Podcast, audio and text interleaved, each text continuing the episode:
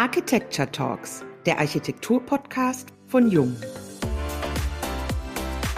Massive Konstruktion oder Leichtbau? Leichtbau. Spezialisierung oder Interdisziplinarität? Interdisziplinarität. Und jetzt wird's ganz spannend. Spätzle oder Smörebröt? Spätzle.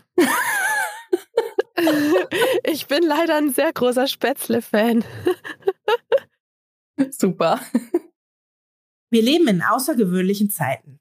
Die Welt verändert sich schneller als je zuvor. Unsere Lebensgrundlage wird zunehmend von großen wirtschaftlichen, sozialen und ökologischen Trends wie Bevölkerungswachstum, Klimawandel, Ressourcenknappheit, technologischem Fortschritt und sozialen Ungleichheiten etc. beeinflusst. Besonders im Bausektor sind die großen Hebel zu finden.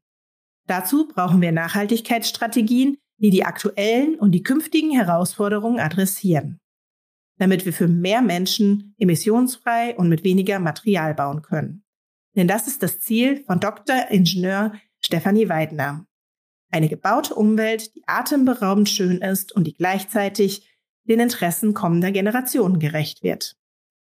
Welche Rolle ein Director Sustainability Strategies bei Werner Sobeck AG zu erfüllen hat und welchen Wert die hauseigene Denkfabrik hat, darüber sprechen wir, Wiebke Becker und Nicole Heppner, heute mit der Architektin Stefanie Weidner in unserem Podcast. Liebe Stefanie, hallo und herzlich willkommen beim heutigen Jung Architecture Talks Podcast. Wir freuen uns sehr, dass du heute dabei bist. Guten Morgen, ich freue mich auch. Du bist aus Kopenhagen heute zugeschaltet, oder? Ja, genau. Heute aus dem sonnigen Kopenhagen. Wie schön. Hat man nicht oft im Februar. Sustainability Strategies ist ein großer Begriff. Wie definierst du das überstrapazierte Wort Nachhaltigkeit und im nächsten Schritt ein nachhaltiges Bauen? Ja, Nachhaltigkeit ist wirklich überstrapaziert. Ich finde das Wort auch selber nicht mehr so richtig zeitgemäß. Ich verwende stattdessen sehr gerne das Wort zukunftsfähig. Natürlich ist zukunftsfähig sicherlich ein Synonym oder kann als Synonym betrachtet werden. Aber für mich stellt es nochmal wirklich heraus, worum es geht. Es geht darum, wie wir die Zukunft gestalten und wie wir die Zukunft so menschengerecht und lebenswert erhalten können, dass es auch für viele weitere Generationen ebenso sein wird. Und deswegen, ja, Nachhaltigkeit, natürlich rutscht einem das schon immer mal wieder raus, weil vor allem unter dem Begriff die meisten Leute sich dann jeder selber was anderes, aber was vorstellen können. Dennoch versuche ich dann auch immer wieder das Wort zukunftsfähig dann zu verwenden stattdessen. Nachhaltiges Bauen da kann man durchaus auch zukunftsfähiges Bauen sagen, denn auch da geht es darum, dass wir die Gebäude und die Bauwerke, die wir planen und bauen, so gestalten, dass sie eben für viele Generationen nutzbar sind und auch wertvoll sind. Und insofern denke ich, dass es hier darum geht, ja, wie können wir möglichst lang erhaltene Gebäude und auch Materialien und Ressourcen, die möglichst lange in diesen Kreisläufen auch zirkulieren, wie können wir das erhalten und wie können wir das planen und bauen und umsetzen. Und darum geht es, wenn ich von nachhaltigem Bauen spreche. Zusätzlich natürlich zählen dann auch diese Aspekte wie soziale Nachhaltigkeit mit dazu. Aber das sehe ich eigentlich auch als Teil der Zukunftsfähigkeit, weil wofür bauen wir? Wir bauen für die Menschen und die Menschen müssen es auch dann nutzen können. Und wenn ich keine soziale Nachhaltigkeit habe, dann kann ich mir eigentlich alles andere auch sparen. Viele Planerinnen haben ja Respekt vor der vermeintlichen Komplexität des Ganzen. Bei Werner Sobeck wurde das Konzept Triple Zero entwickelt. Was verbirgt sich denn genau dahinter? Ja, Triple Zero ist ein Begriff, den hat Professor Werner Sobeck schon im Jahr 2000, glaube ich, geprägt. Also war er da schon sehr, sehr früh dran mit diesen zukunftsfähigen Themen. Und die drei Nullen, also Triple Zero, bedeuten einmal Null Energie, vor allem eben Null Energie aus fossilen Energieträgern. Dann Null Emissionen, sei es jetzt operative, aber eben auch graue Emissionen, ganz wichtig.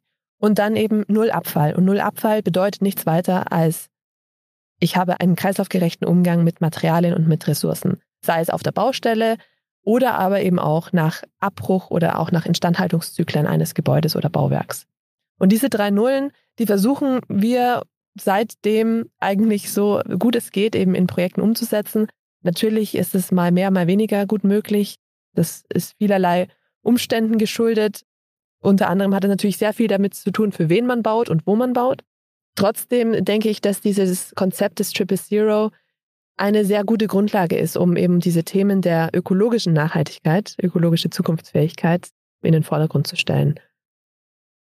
Das ist ja ein guter Gedanke, der ist ja bei euch angekommen bei den Planern. Aber wie sieht's denn bei den anderen Beteiligten aus? Also zum Beispiel die Hersteller, die Baufirmen, die Bauherren bis hin zur Politik. Das müssen ja alle aufwachen. Lässt sich denn hier jetzt auch ein größeres Bewusstsein beobachten? Über die letzten Jahre hinweg wurde das Bewusstsein immer stärker, würde ich sagen. Das hat unter anderem auch zum Beispiel mit der EU-Taxonomie zu tun, die dann auch die Themen der Kreislaufwirtschaft nochmal jetzt in den Vordergrund stellen möchte. Auch da sind aber noch sehr viele Punkte offen, die auch auf politischer Ebene einfach relativ gut umsetzbar sein würden, aber eben noch nicht getan werden. Da hatte Anfang des Jahres 2023 jetzt der WWF eine sehr interessante Studie veröffentlicht zum Thema, wie kann die Kreislaufwirtschaft in Gebäuden und in Bauwerken denn stärker forciert werden. Und dann haben die herausgefunden, dass es da eigentlich relativ einfache Schritte gibt, die gemacht werden können, sei es in Landesbauverordnungen, dass man hier eben das Thema Kreislaufwirtschaft in den Vordergrund stellt oder andere gesetzliche Ebenen, die wirklich mit einfachen Mitteln und mit einfachen Vorgaben zu einer Erhöhung der Kreislaufwirtschaft führen könnten. Du hast jetzt das Thema der Landesbauordnung nochmal angesprochen und dass es vielleicht nicht schnell genug geht. Gibt es da Aspekte, wo du sagst, wie können wir das gemeinsam auch unterstützen? Also einerseits ihr als Planer, Planerinnen, wir auch vielleicht von der Seite der Industrie, um da die Rahmenbedingungen einfach günstiger zu machen. Denn also wir erleben das ja auf der anderen Seite auch als Hersteller. Wir haben unsere Cradle-to-Cradle-Zertifizierung. Der ESG-Bericht ist im Druck befindlich, glaube ich, darf ich sagen. Das sind ja schon Themen, mit denen ja nicht nur wir, auch viele andere sich eben wirklich sehr, sehr ernsthaft auseinandersetzen. Die Frage ist aber, wie kriegen wir es dann in den Gebäuden umgesetzt? Ja, das ist wirklich die Frage, die allen auf der Zunge brennt, die in dem Nachhaltigkeitssektor unterwegs sind. Wie bekommen wir es hin, dass die Produkte und die Maßnahmen zum einen allen bekannt sind? Da fehlt es ja auch oft einfach an dem Bewusstsein dafür, dass es eben auch Alternativen gibt, die zur Verfügung stehen, die ich aber eben auch nachfragen muss. Ansonsten werden sie mir für gewöhnlich auch nicht angeboten. Und da versuche ich auch durch Vorträge und Gespräche auch zu sensibilisieren, zu sagen, hier, es gibt Produkte und es gibt Alternativen. Und dann ist es ja schon auch so, dass nach wie vor, gerade in den aktuellen Zeiten, wo einfach sehr viel, sehr teurer wird, dass sehr viel über den Preis geht.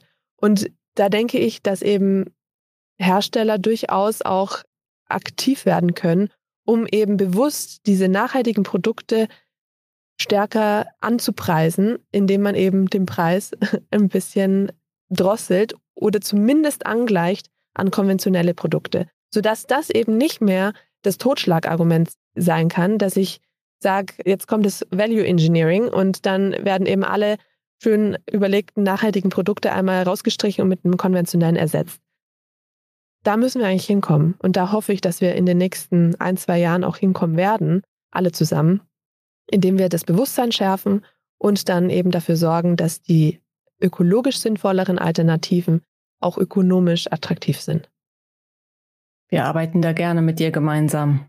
Super. Da haben wir noch was vor. Ja, da haben wir was vor. Sind wir so ein bisschen missionarisch unterwegs, ne?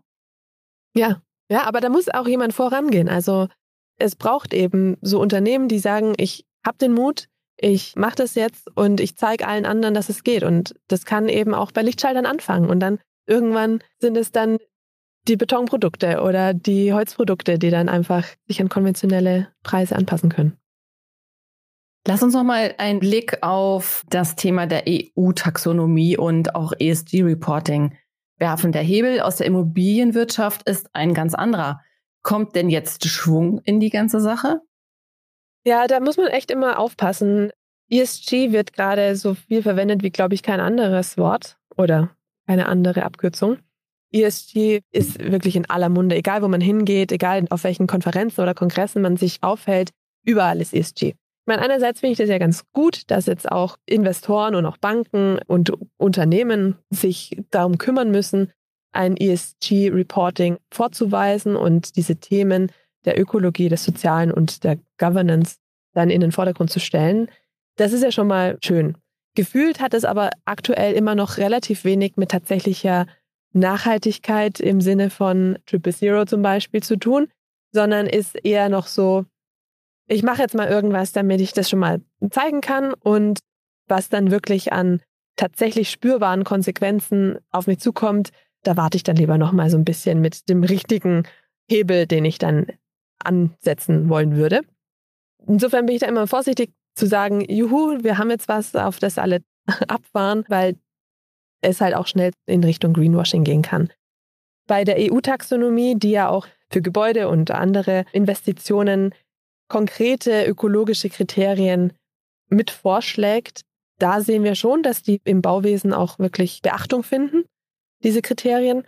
Die Bauherren teilweise davor auch echt ja nicht Angst haben, aber es schon respektvoll betrachten. Zum Beispiel die Baustelle muss gewisse Anforderungen erfüllen. Ich muss wassersparende Armaturen einbringen im Gebäude. Das sind einfach Dinge, die wirklich konkret messbar sind und wo dann Bauherren sagen, so, oh, da müssen wir uns jetzt echt ein bisschen strecken und bemühen. Gerade Materialqualitäten ist auch so ein ganz wichtiges Thema bei der EU-Taxonomie.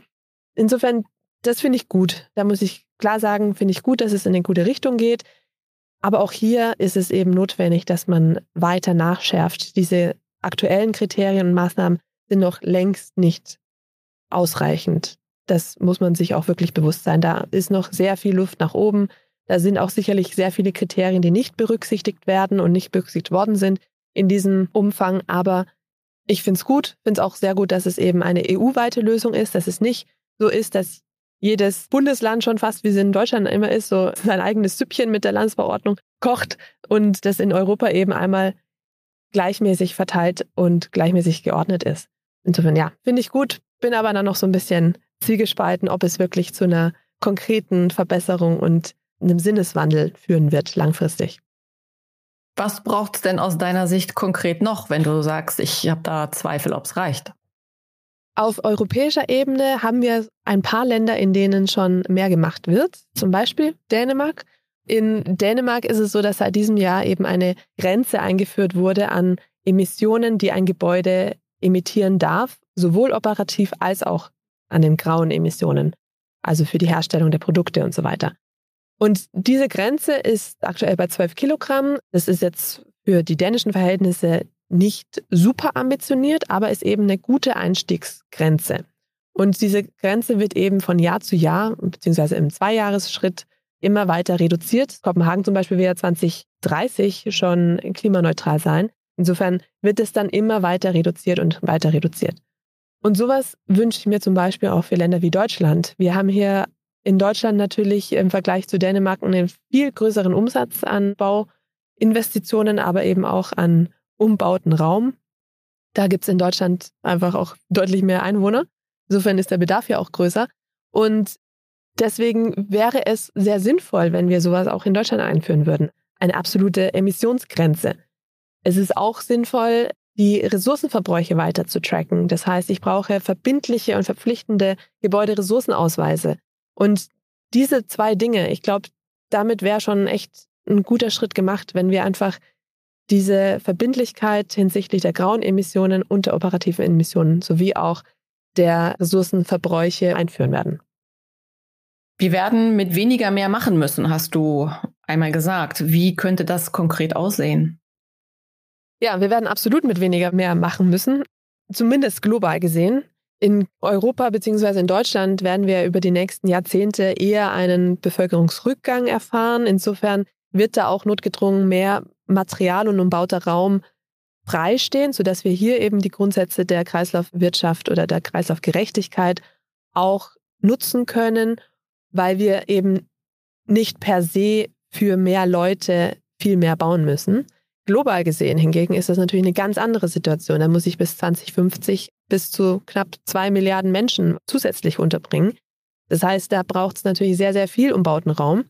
Und genau da geht es eben darum, mit möglichst wenig Ressourcen und Emissionsaufwand diesen umbauten Raum zu schaffen. Und da wären wir jetzt ja wieder beim Thema Leichtbau von unserem Spiel am Anfang. Denn Leichtbau kann hier durchaus eben eine sehr valide Methode sein, um Ressourcen einzusparen, um auch Emissionen einzusparen, indem ich einfach für mehr Menschen aber mit weniger Material, mit weniger Primärmaterial auch, möchte ich da ergänzen, bauen können. Primärmaterial deswegen, weil wir natürlich schon hoffen, dass über die nächsten Jahrzehnte der Kreislaufgedanke da weiter an Fahrt aufnimmt und eben bestehende, umbaute Welt wieder verwertet und wieder verwendet werden kann, um eben neue Habitate zu bauen. Immer mehr kluge Köpfe sehen das Gebäude ja als Rohstofflieferant für die Zukunft.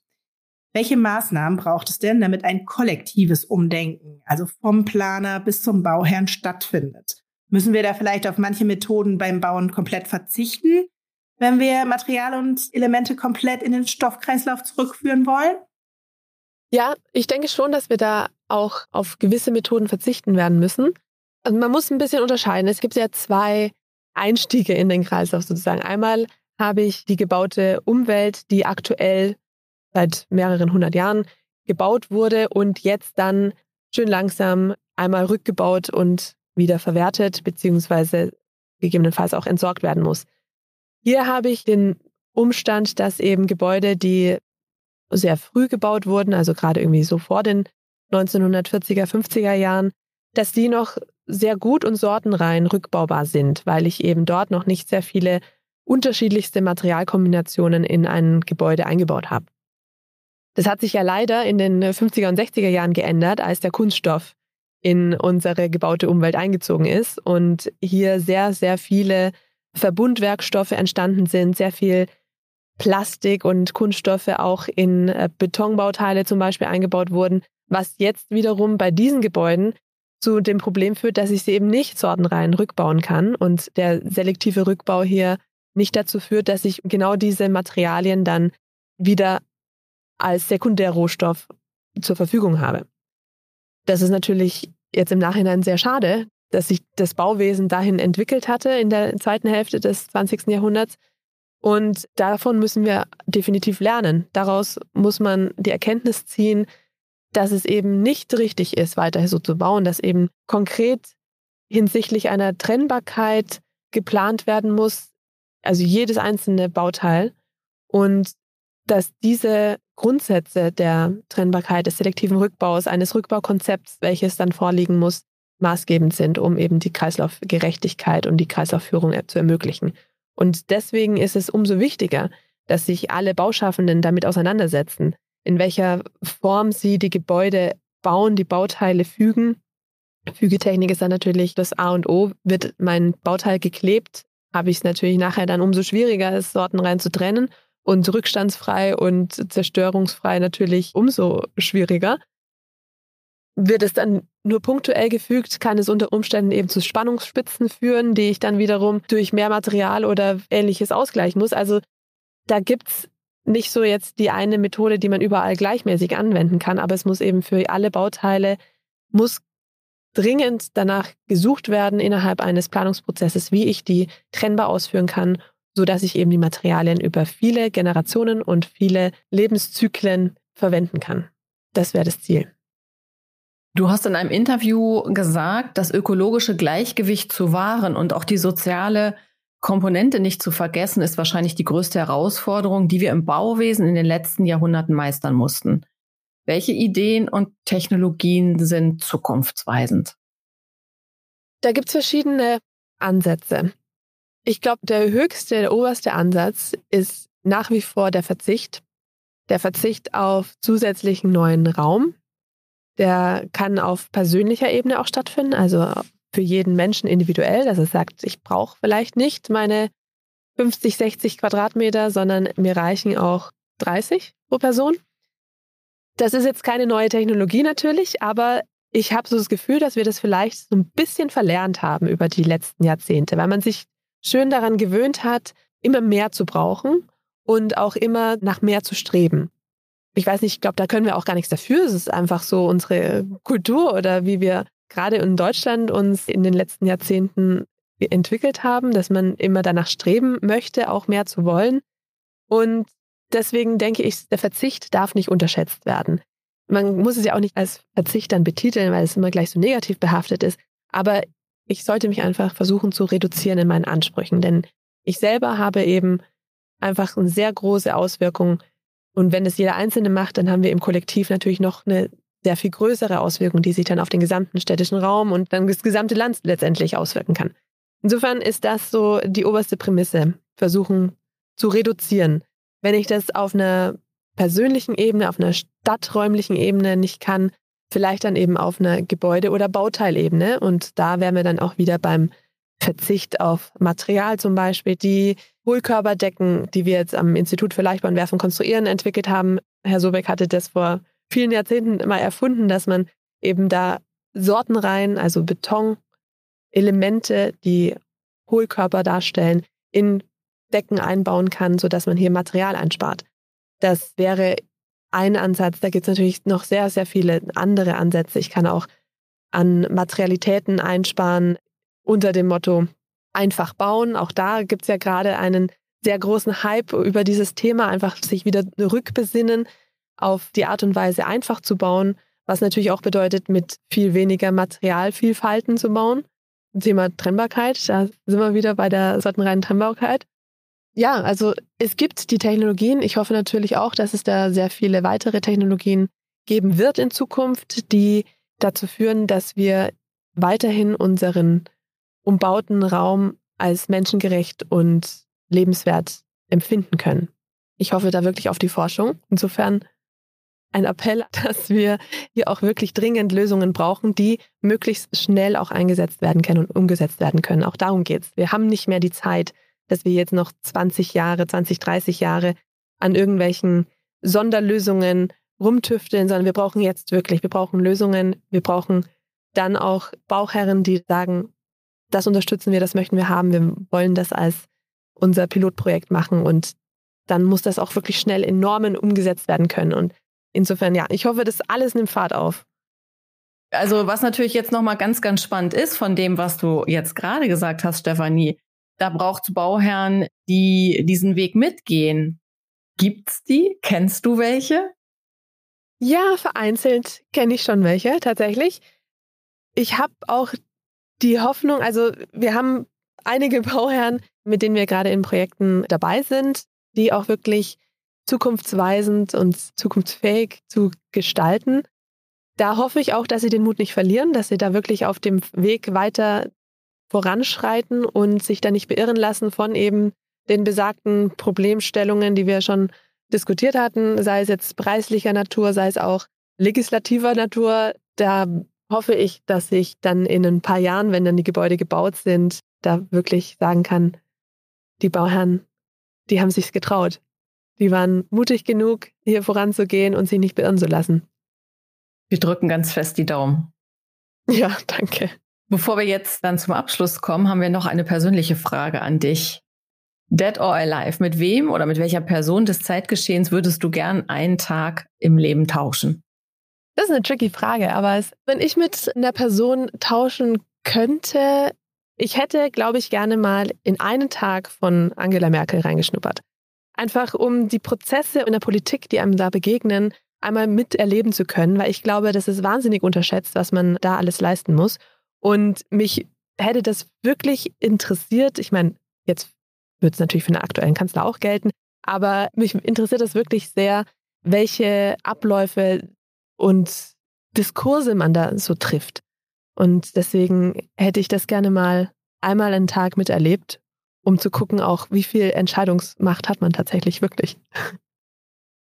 Ja, das ist, glaube ich, wirklich wahnsinnig spannend, wenn wir das mal erfahren würden. Vielleicht gibt es ja irgendwann nochmal einen Bestseller von Frau Dr. Merkel. Ja, vielen, vielen Dank für deine Zeit heute und für diesen interessanten Podcast, für die Einblicke und auch für die inspirierenden Worte. Danke dir. Danke euch fürs Gespräch.